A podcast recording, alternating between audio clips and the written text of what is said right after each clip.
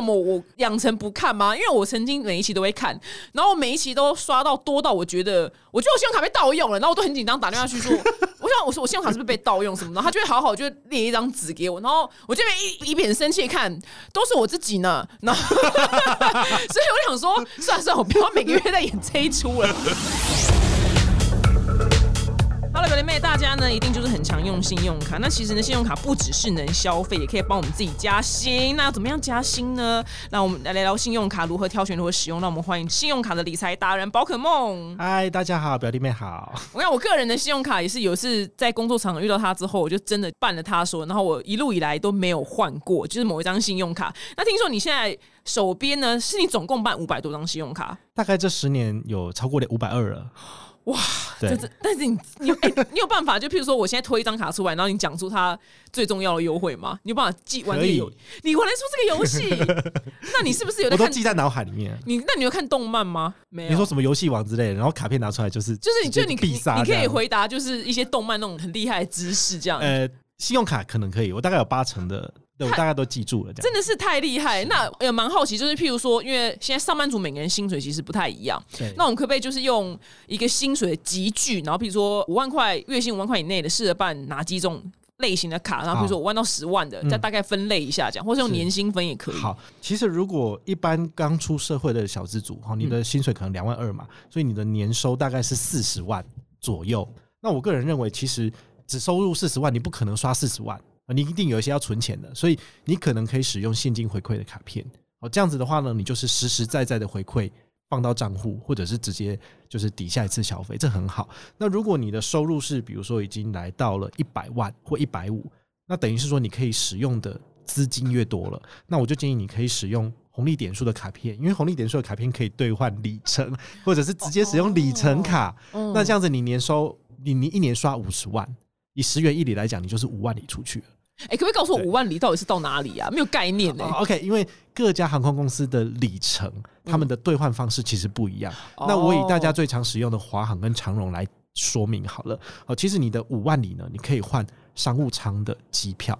那一般最传统的做法就是，比如说我要去台北到日本，那是不是来回就搭商务舱就是五万里？哇，原来是可以搭到商务舱哦！但是也有比较厉害的玩法，可以有两段票变成四段票。什么意思？听不懂。就是比如说外站外站票，比如说你不经过台湾，你从日本飞到泰国，这就是不经过台湾的外站票嘛。那长荣跟华航他们的里程规则说，你可以选择中途停留在台湾，那你是不是可以换成从日本到台湾，然后台湾到泰国，嗯，然后泰国再回到台湾，然后再去日本，这样是不是就是四段商务舱的票了？嗯。对，所以这就是我个人认为非常极致的用法。可是我停在台湾要干嘛？你这样就可以把它变成，比如说三段行程。好，第一段行程是从日本来台湾，这样会是你第一段旅程。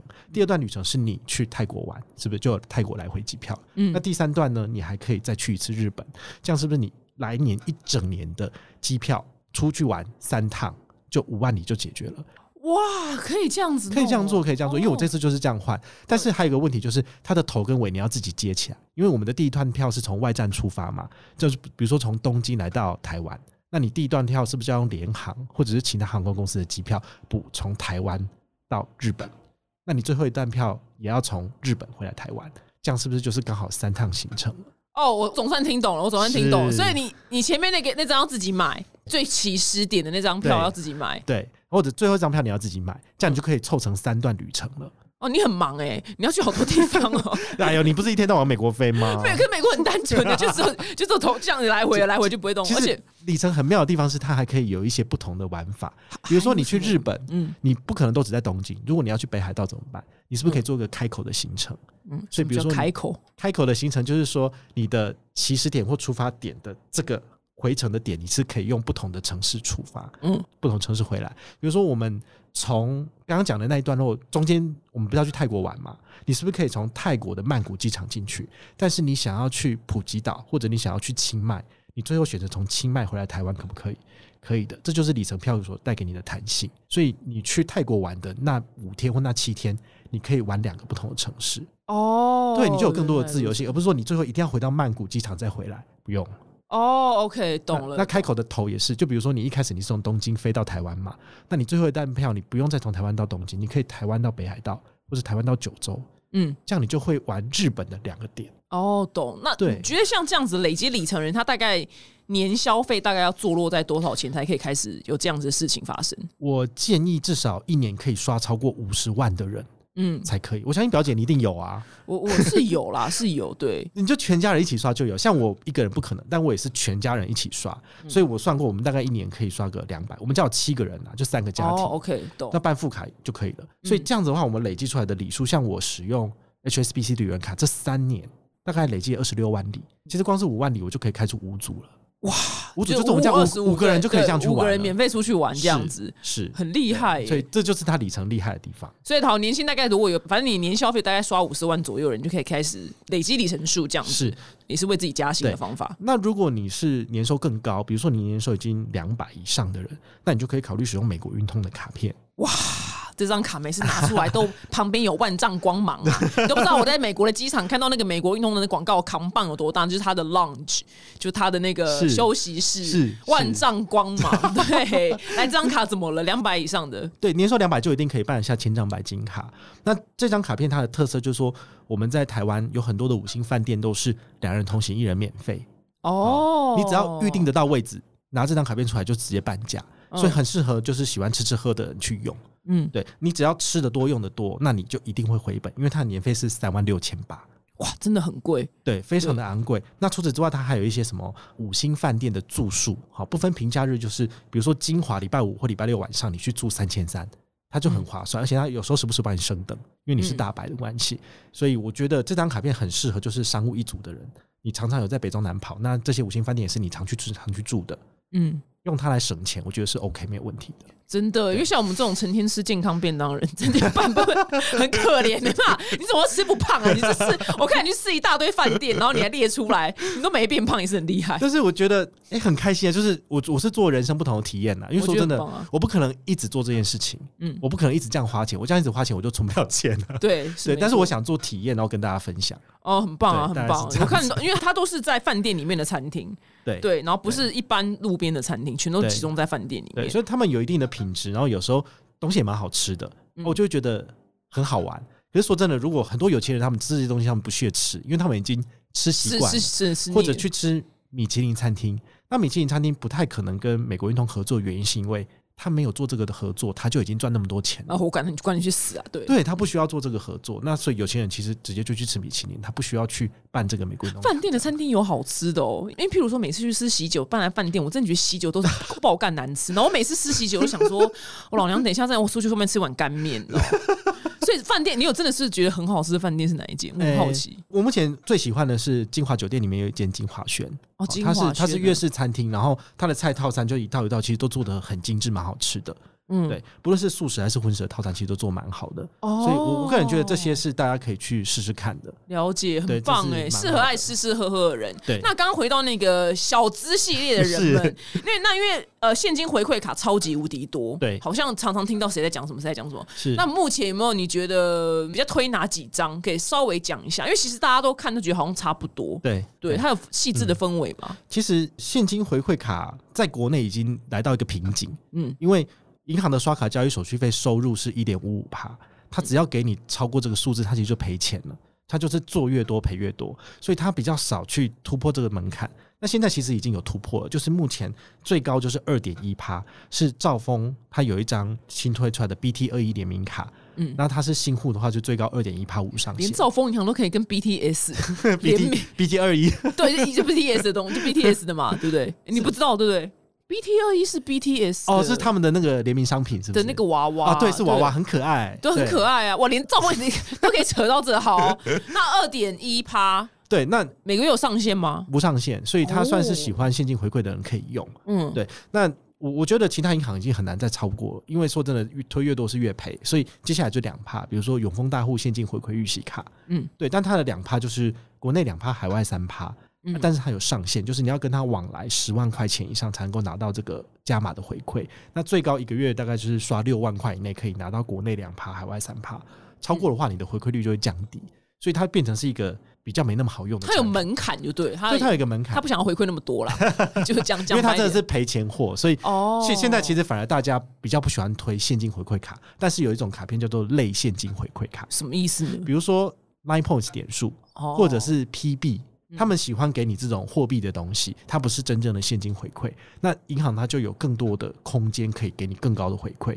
那原因是什么？因为有些人他就是不会用，然后他就会过期，然后他们就赚回来了。原来啊，原来就是我们这些蠢蛋，对，就是常常会过期 忘记。所以，所以我觉得大家可以做一个精明的消费，就是你用这个产品，你要去了解它，然后你可以最大化自己的利益去使用它，然后不要让它过期。其实你拿到的回馈都会比现金回馈还要高。懂我，我好像就没有很了解我自己，因为我的信用卡有什么免费机场接送跟贵宾室，结果我我爸都会带我去机场的，我爸也会来机场接我。然后我觉得表姐好幸福哦，我们都要自己想办法，你知道吗？我有我这我爸，我爸不能过世，你知道吗？我爸我爸他长命百岁，千岁。对我想说，所以每次我觉得我的信用卡好像，哎、我好像真的用不太到它的其他附加价值这样子。对，那你刚刚说的那个现金回馈，就是譬如说小资族，他就如果刷下来之后，他每个月那些钱他就直接落到他的账户里面，他就是是落到他账户吗？它有两种方式，第一种是折抵次期的账单，哦对。所以可以抵掉。嗯那另外一种就是回馈到你的账上，你可以提领出来是现金的。嗯所以兆丰 BT 二一就是刷卡金回馈，嗯折抵账单。那刚刚讲的永丰大户，它就是回到账上你可以提领出来的现金。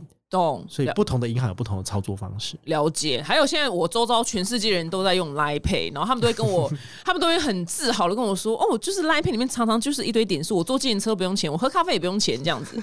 结果呢，我的信用卡呢，鄙人在下信用卡。用那个绑了 Line Pay，然后到哪都不能用，我超商不能用，是好。所以所以我我跟你分享一个小撇步哦，就是嗯在超商其实有一个行动支付很好用，叫做橘子支付。哎、是不是没那么有名啊？我最常听到就是 Line Pay，没错，它不有名，所以它才有回馈。哦，大家听起来了，对，嗯所以你的那张里程卡哈，嗯你可以把它绑定进去。那你在超商所做的消费，其实它是有这个里程回馈的。对，但是我们要低调这样子，OK，呃，什么？为什么要低调？因为如果银行他知道他也把它封住，那其实大家就拿不到回馈了。哦，原来如此。那譬如说，我就是现在超商，它不是很常自己有 App，然后它 App 里面有自己的 Pay。对，那我的卡绑了那个 Pay 之后，还是有在累积里程数吗？有的卡片可以累积，有的卡片不行。哦，就不未知就对对。，因因为超商自己推出来的行动支付，他当然希望更多人使用，但是他们又不想花钱，嗯所以很多时候银行的信用卡它都有明定，只要是在小七或是全家所做的消费都是排除回馈的，因为他们、他赚不到手续费，他就不会给你。哦，原来如此。对，所以大部分我们我们的预设应该是说，原则上是例外，只有少数是有回馈的，这样子你才不会有得失心，就说啊我怎么都没有回馈，因为嗯其实基本上都是不会有的。哦，那我懂。那以后我就再也不要用全家的 App 支付了，因为没有意义啊。对对他对我讲没有意义啊。对，只有少数有一些信用卡，它是有针对全家的，比如说 Family Pay，或者是它哦现在的全银家配有做额外的刷卡金回馈。谢谢你，马上停止用全银配，马上停止。那我们刚刚橘橘子支付这个事情，我们听众就我们秘密就保存在我们之间，我们就不要出去外面讲。对，绑橘子支付，因为它目前我们比较少听到有人在用它，目前是这样子。对，所以它比较有空间。你只要出示 QR code 绑什么卡，绑得进去刷都有回馈。太好了对，我已经我已经下载好了。我今天在，因为我在拜读完你之后，我就先下载好了，是马上就来绑这样子。是，那因为现在是年末，就是其实最近也是周年庆，所以大家刷卡金额都会蛮高的。那各大银行也是强打就是信用卡的高回馈率。可是就是利用信用卡来摆到周年庆的时候，你有没有什么聪明消费的方式呢？因为一定要办到就是百货的联名信用卡吗？我觉得这个问题问的很好，就是大部分百货公司的联名卡，它给的那些满额里的组数嗯是最大方最多的。嗯，所以如果你用的是，比如说你只有新展银行，但是新展银行跟各大百货合作的份数只有两百份、三百份，你除非是第一天去刷去抢，就第一个，然后在三点早上三点对站在那儿这样。不然你会没有。嗯所以我建议最大，因为大家都是不见得是那么勤劳的人嘛，那你可能是周末才去买，那很有可能你去买的时候，其实好康份数都被抢光了。那现在反而是百货公司的联名卡，它所保留的份数是最多，可能是五万份、十万份，那你至少就是满万送千，你都还拿得到十趴回馈。对，这是它这些联名卡唯一在百货公司有用处的地方是这里。因为平常真的很烂，回馈很烂。对，所以他就是，譬如说你这是收过铁粉，你在办 你这收过铁粉，你也不应该刷他的卡，因为回馈基本上都很烂。哦，真的吗？只有在哦百货公司这个时间点，嗯它有额外的那些满额礼可以让你兑换的份数最多的时候，他才有他的价值。那你就一整年就只刷周年庆这样。啊，你其他时间你想想看，如果你绑定，比如说 Line Pay，嗯你有三趴回馈，那你不用这一张吗？你平常吃饭在百货公司买的东西，其实三趴都很高啊，但是百货公司联名卡它给你的是零点三的现金他怎么那么么小气啊？就是差十倍，就是这样。哦，OK OK，对懂对，所以所以很就是我通常都不太用这些卡片，因 OK，因为很烂。哦，OK，懂。对那国外也是吗？因为每次我去 Sephora。就是花一大堆钱，然后 Sephora 的店员都会说你要不要办我们 Sephora 的联名信用卡？但是我说我不自住在这，但是他就讲了一副，因为我对于联名信用卡有一个，譬如好，今天到底要怎么样的人他再去办这个联名信用卡？譬如说他真的一年在这边消费超过多少钱，你觉得再办还是合理的？我个人认为是你一定会在周年庆去买东西的人，嗯，那么你用这个联名卡是可以拿得到比较高的回馈。但是你平常都不会去的人，那你甚至周年庆你也不去，那你真的不需要不。需要。那我问一下电商类好了，因为我觉得这个虽然我现在问的例子是在美国，可是我觉得台湾很多电商也是有出呃联名信用卡。是因为我男友他就是美国人都在买吗对 Amazon 嘛，所以他就有一张 Amazon 的什么信用卡，但是他最近又萌生了想要累积里程数的这个 这个这个念头，所以我说那那你是不是要把 Amazon 那张给剪了，然后全力去累积里程？但是或是你平常买 Amazon 几率比较高，那你就不要累积里程，这到底要怎么取舍？其实美国信用卡我没有特别研究了，但是嗯你男友如果去网络上做功课，应该会有一些不错的收获。比如说有一些美国运通的卡片，它有针对百货类或者是某些通路，每个月有给你一百块或两百美金的折扣，那你用这张卡片去刷，你等于是可以立即折减这个回馈。那它就很适合去办这些卡片，可以一一方面累积 MR 点数，嗯就是那个红利点数，然后这个红利点又可以换换里程换机票，这就很适合你男朋友啦。我我觉得其实时空放到台湾也蛮简单，譬如说电商嘛 Momo Momo 出了一张卡，我就很常在 Momo 买东西，但是我又好想累积里程数，就因为 Mobi 啊，因为它有 Momo 的是。Mobi 是通常都是，就你刷 Momo 信用卡，你的 Mobi 会更多。对，其实 Momo 或者是像 PC Home 好了，他们自己都有推行自家的联名卡。那我个人认为 Momo 的联名卡是比较有竞争力一点。嗯哦，它是五趴的 Mobi 回馈无上限。Mobi 虽然说有一年的效期，好或者两年的效期，你必须要在下一次消费再抵掉，但是它基本上已经算够大方，而且它有无上限的特性。对，那像 PC Home 它自己本身的 PC Home Prime 联名卡，它是跟花旗联名的，但是花旗已经快要倒了嘛，它就是要被新展给收购了，所以那张卡片最后的去向也是非常的前景未明，嗯所以我就不建议大家去使用。而且它使用不是说就给你六趴无上限，它是有非常多的限制，然后一个月只能刷多少拿多少回馈，那就太烧脑了，我就不建议。那反而是你用他们现在好像有一张新的卡片叫做中信欧米卡，那你在 PC 用刷卡好像有来到九趴到十二趴回馈，哦，听起来很多。对，那不是比较好吗？所以我觉得大家如果要挑选联名卡的部分，你还是要去思考，你真的很常在某某买吗？或者是说，现在很多的信用卡它有推出所谓的网购回馈，那你就办那些网购有高回馈的卡片来刷，是不是就可以拿到高额的现金回馈了？懂，因为譬如说我是老百姓的话，我就会抉择说，我到底要把这张这个额度拿去，譬如说 Momo 就是办联名卡，还是到底拿去累积人数哪一个比较划算？其实我们是在想的是这个，对就哪件事比较划算，我只是很难计算出来。其实我我还是要跟大家讲一个概念，就是嗯。不要分散你的火力。哦。你如果都分散的话，你什么都拿不到。OK 懂。对，，所以我觉得你的做法很正确，就是只有一张卡片，嗯，然后不要收到我这些广告的 这些洗脑都不要，你就这一张卡片从头用到尾，什么屁都刷它就可以了。嗯。哦，原来像我姐姐、我爸、我妈他们都不懂，我就给他们这张卡片，他们也就是就只能刷这张卡片，嗯所以我们家累积的速度就会比较快、比较专一这样子。对，很棒哎，就对对那哎，他们说，譬如说他这个月刷三万块，他要还你三万吗？我爸我妈的消费他们不用给我，但我姐的要给我，哦对对对，你很 孝顺，我没有养哎他们，我也不对对对这样我爸妈好吗？对孝顺，哎、你很孝顺呢、你孝顺。因为我那天就在跟我爸讲这件事，然后但是他所有的东西都要去什么解掉，然后哎就什么水电费要去解掉，哦再重绑过来。对，哦，他就觉得很麻烦，对不对？他是觉得嘛，那后来我想想说，嗯，那这样不就是变成我要付学家里面所有的东西吗？对对，就是这样。就变成，然后我想说，那这样我有省到吗？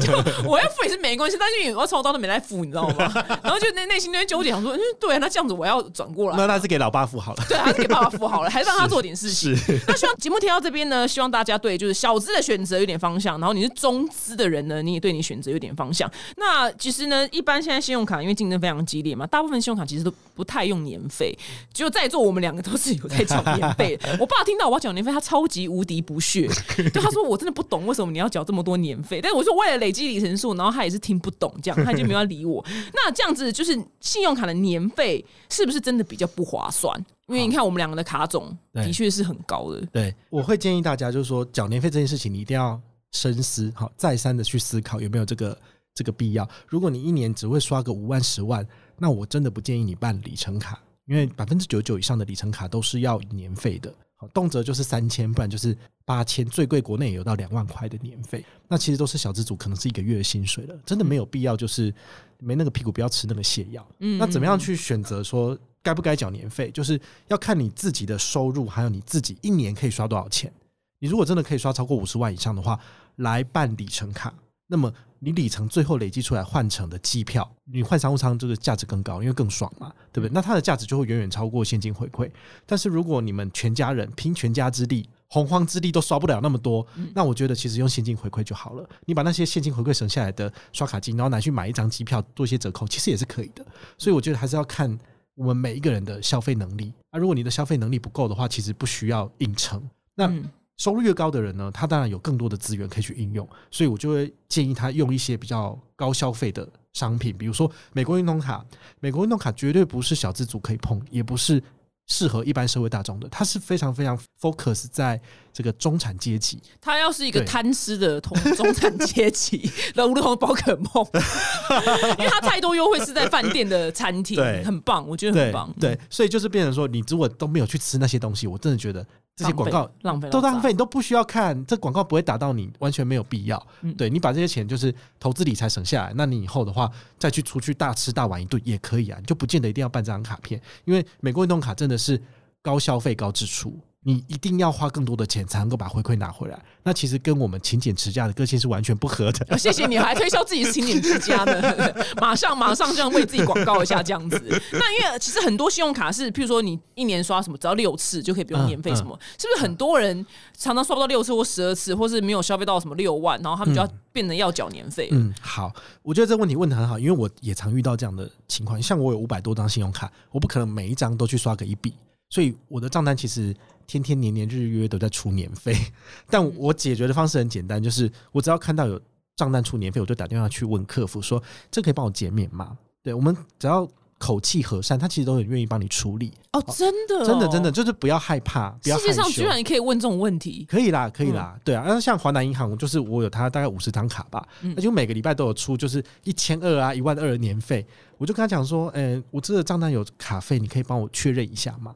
然后他就看一看，就说啊，没问题啊，那个保健生我就直接帮你减免掉了啊，你记得都用我们的卡片，那就好了。哦，对就你如果没有用到它，它就帮你减免也无所谓。他他可以帮你减免，他们其实 OK 客服都有权限，所以大家不用太纠结于说要年刷六笔，或者是嗯年刷多少六万、十二万，你不可能通通都刷好刷满，因为有点太难了。嗯，所以他们是希望用这个年费来提醒你要多多用我们的卡。啊，如果你傻傻你连账单都不看，就是我就缴学费了。就是我们，但是我 但是因为我横竖不管，我都要缴年费啊，所以、对，因为我就是要缴年费，但是我从今天开始我会好好看我的账单。哎、不就是一张而已吗？对，我就一张，因为我都没来看。然后刚刚就开录之前被制作人还有宝可梦念，你知道为什么我养成不看吗？因为我曾经每一期都会看，然后我每一期都刷到多到我觉得，我觉得我信用卡被盗用了，然后我都很紧张，打电话去说，我想我说我信用卡是不是被盗用什么的，然后他就会好好就列一张纸给我，然后我这边一一边很生气看，都是我自己呢，然后 所以我想说，算了算了，我不要每个月再演这一出了，就养成了不看。但是好了，我现在会比较心平气和的看，对，要心平气和的看，就是那个我们的信用卡。而且我看到你有个方法很棒，是你说要确保自己办到最适合自己的卡，你觉得每个月就记账就好，知道自己花最多在哪里。其实我大概出社会的那三年到四年，我都有在做记账，而且很勤劳的记账。那现在其实我都知道我自己的花费在哪里，我就不太记账了。所以做这个动作不是要逼你自己每天都要去痛苦的去面对数字，而是让你去知道你大概你的生活习惯是怎么样，你大概一年会花多少钱在比如说加油。好，或者是食衣住行上面，你抓出了这个数字之后，你其实就很好列你隔年的预算，或者你大概知道说你不会花太多钱，你这样就很好去做你的财务规划。对，所以信用卡它只是我们漫长人生的其中一小块，你知道吗？嗯对，它其实不是最重要的，但是你可以用一些方式，然后让你就是未来的生活过得更顺遂。啊，只要好好的管理信用卡，其实你不用花太多时间在这东西哎、上面。那你这么多账单了，你要怎么管理啊？我都电子账单，然后他们 email 寄给我之后，我就把它放在我自己的资料夹。哦，对你有分就是银行的资料夹对，对对，那这样的话，其实我哪一年的哪一个时候的账单，我就可以回去找。哎、你真的是一个很整齐的人哎、是 但是我看到这么多账单，我真的会吐血。疯掉。对，但你好像很引咎耶。对，就是有这种怪咖。对耶，你难怪你这个市场后就走你，信用卡卡神就是你的第二个卡神。对，因因为大家很不喜欢去做这种很阿杂的事情，所以如果你真的是对这件事情乐在其中，其实你就会很开心，然后就做很多很多这种事情。嗯对，这别人很难去取代这样子。懂，原来如此。那现在还有很多就信用卡是推出就是零利率分期，嗯对。嗯，那其实有看到网友说自己就是不使用分期的功能，是说会影响到信用卡的状况。但是其实我不是听得太懂他在说什么啦，那只是譬如说，如果分期零利率的话，你觉得一般的时候，譬如说他财力是 OK，那到底要选择分期零利率呢，还是那就一次付清？有没有哪一个是比较好的？分期零利率其实大家都会遇到，比如说你在百货公司买东西，他有要求你一定要分期，对吧？你要拿周年庆的东西，你就非得分期。那还有就是你在网购买东西的时候，很多那种银行的活动都要求你要分十二期零利率或是二十四期，对啊，他才会给你回馈，到底是为什么啊？我也都不懂哎、因为他想要把你绑住。因为每个月账单出账，你每个月都要去缴，他就这样一直提醒你说哦你有这张卡哦，你赶快来刷哦。哦哦，原来这是这是一种提。醒的作用，OK，而且它可以让银行的活卡率账上是很好看的。嗯你很可能就是只有网购刷它，你后来都不刷它，但是它每个月都有账单出账，它的每个月的报表说哦，我们好多人在用，我们活卡率很好哦。哦。他们有自己的策略啦。市占率懂对，嗯。那对于我们消费者而言的话，就是其实你用分期零利率不会影响到你的信用记录，OK 懂。对，所以你只要不是付有息的，或者是你不要有迟缴，其实这对你的信用不会有太大的影响。嗯。对，那你只要如期缴清，嗯对我觉得这是大家可以去学习的概念，这样子。懂，原来如此。那因为现在其实年底了嘛，对，那是不是信用卡每一年其实优惠都会稍微好像更替一下、更换一下？只是我们笨消费者通常不太会知道那个细节。那比如年底有没有过年前，我们要怎么样检视自己手上的信用卡到底哪一张该停，哪一张不该停呢？嗯，我觉得这民生消费是大家最关注的议题，所以那些记者他们就好像是看到了就是呃猎物一样，见猎心喜。每到年底，他们就会一直狂做类似的专题，所以你只要注意一下新闻，其实都会有。那他们其实都会去采访我，哦，对，那那你就必须我就会讲一对对对对对。那其实我觉得最简单的就是说，比如说你最常用的是里程卡，那你在年底的时候，你就上银行的官网去看一下它有没有什么变更。但哦根据我的观察，其实里程卡不太变，嗯因为它的回馈率其实一开始就定好，就不太可能就是回馈率变差或变得太好，它顶多有一些加码的活动来吸引新客上车。那比较有较大变动的就是像现金回馈卡，因为现金回馈卡对银行来讲是百分之一百赔钱的产品。哦所以它一定会缩水一开始推出来很高回馈的卡片，其实都陆续都砍掉了，或者是很多的权益通路都给你拿掉，因为这样子它能够省钱嘛，所以它只是要吸一波客人而已。所以那一种新闻上最大的那个最夯的卡片，通常第二年就直接陨落了，哦，原来如 此，因为它真的没有办法支撑那么久我。们就用一年就好，都是一年卡，一年卡所以大家就很烦，就是为什么我今年才看这张卡片，然后它马上又变烂了，我就必须要去办另外一张。可是嗯这就是银行的玩法。懂。所以就是，譬如说你手上的现金卡，你就去看一下它的那个回馈。如果今年年关过了不好，你就再办下一张现金回馈卡。是 OK，哦，那就懂了。那这样子他在办的时候，因为现在其实差异是不是不太大？通常新护理都是比如说刷三千送你五百，嗯，好，所以你拿的东西大概不会超过这个东西太多。嗯那因为现在又可以重新出国了嘛，很多人又会很喜欢旅行箱。